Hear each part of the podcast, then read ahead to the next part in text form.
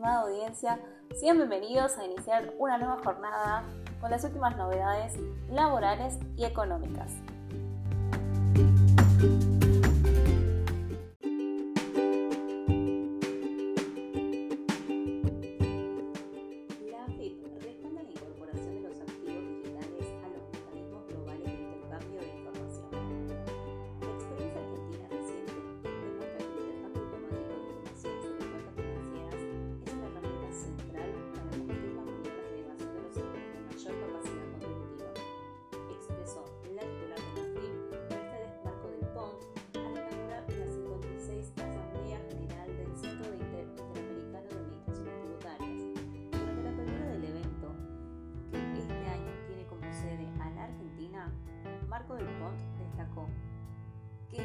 Necesario incluir el dinero electrónico, las monedas digitales y los criptoactivos y los mecanismos internacionales de intercambio de información para evitar que se conviertan en instrumentos facilitadores de la evasión. En este sentido, la funcionaria remarcó el respaldo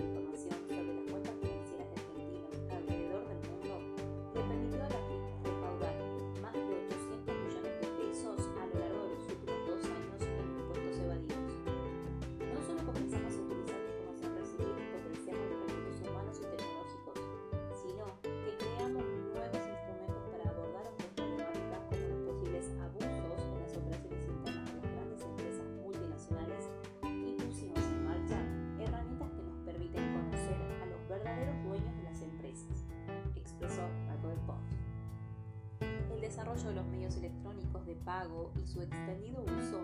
llevó a la FIP a incluir desde febrero a las cuentas digitales en el listado de activos posibles de ser embargados para cobrar deudas.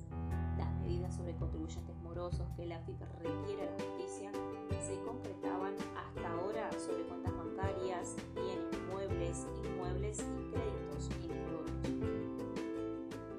Organismo cuenta con un régimen informativo que, como suele suceder con las entidades financieras, obliga a las billeteras virtuales a reportar información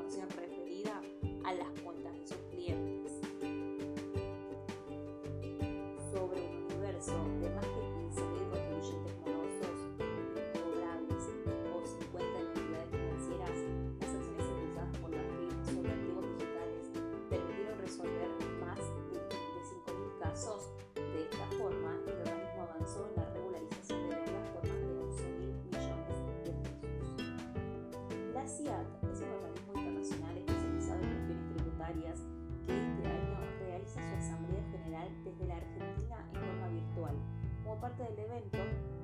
Marco del Pont asumió este lunes la presidencia del Consejo Directivo del organismo con el objetivo de potenciar el debate global sobre el intercambio de información como herramienta para combatir la evasión y la ilusión tributaria internacional. Profundizamos la de las capacidades del Estado en materia de fiscalización para controlar la ilusión y evasión, con un foco puesto en aumentar el aporte de la recaudación de los sectores de mayor capacidad contributiva, añadió Mercedes Marco del Pont. La recaudación es la fuente genuina de financiamiento para implementar las políticas públicas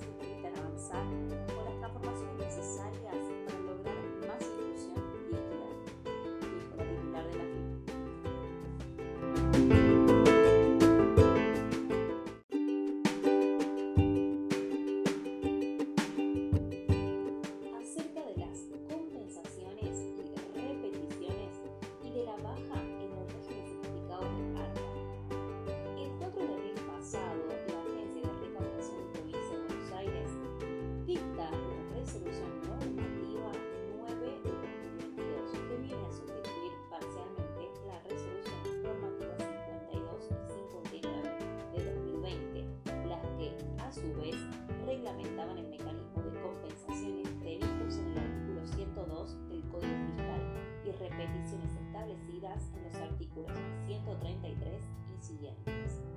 En cuanto a la, la normativa 52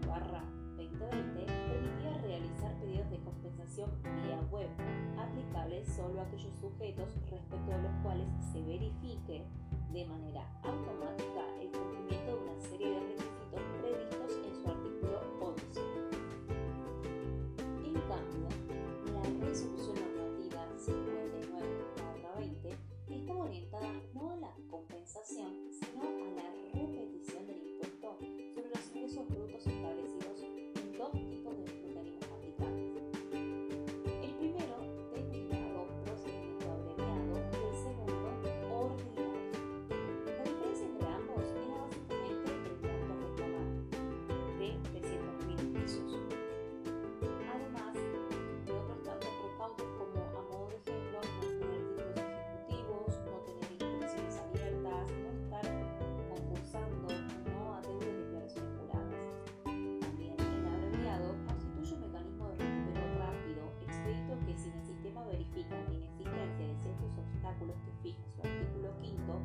procede inmediatamente a la acreditación del dinero sin necesidad de una inscripción ordinaria o presencial.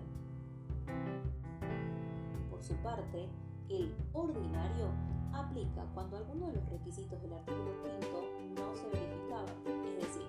supera el monto o no puede concurrir alguno de los listados que enumera la norma, y ello provoca que el reembolso demore más tiempo, además de la posibilidad de cierta de la existencia de procesos de fiscalizaciones. Lo que hace la resolución normativa 9-22 es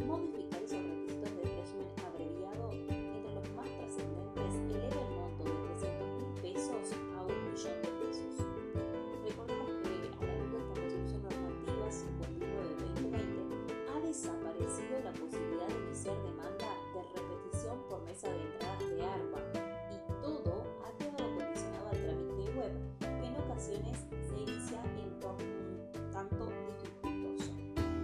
Además, como nota característica, las resoluciones mencionadas obligan a quien promueva los reclamos a extraer de sus declaraciones juradas los saldos o créditos a su favor, lo que no podrán ser compensados en futuras presentaciones, quedando sujetos a verificación informática o presencial según el monto peticional culmine esa verificación sistemática presencial, se procede a reintegrar los saldos, los que, se alerta también, son pasibles de percibir si es que no se reclaman dentro de los 5 años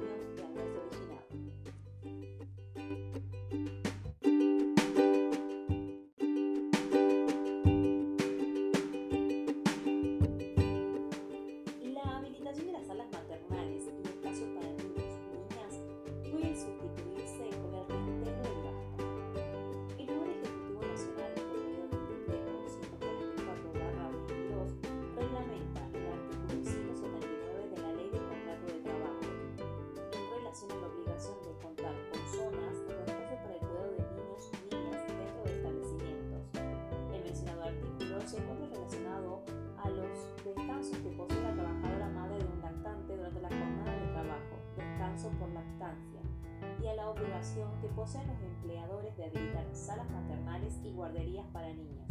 Respecto a este último tema, se contrataba pendiente de ser reglamentado y es lo que se ocupó el decreto citado. Se estableció a las empresas que posean 100 o más trabajadores que deben disponer de salas maternales y un sitio para el cuidado de niños de 45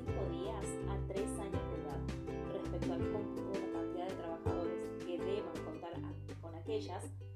para encontrarse obligadas a tal cumplimiento deberán realizar también teniendo en cuenta aquellos dependientes de la empresa principal y de otras empresas, en tanto presten servicios en el establecimiento principal, independientemente de las modalidades de contratación que los mismos poseen. Las empresas poseen un plazo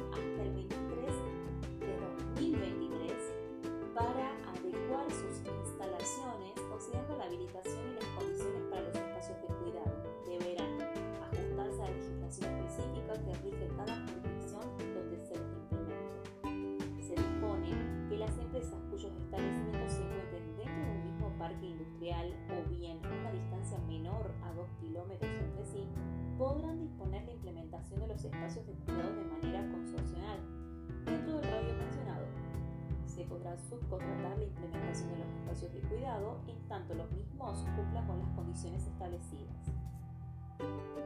La obligación mencionada podrá ser sustituida por un reintegro del gasto, acreditando el comprobante, que encuadraría el artículo 103 bis de la Ley de Contrato de Trabajo y dicho reembolso no se encontraría alcanzado por el impuesto a las ganancias. El artículo 111 de la ley que regula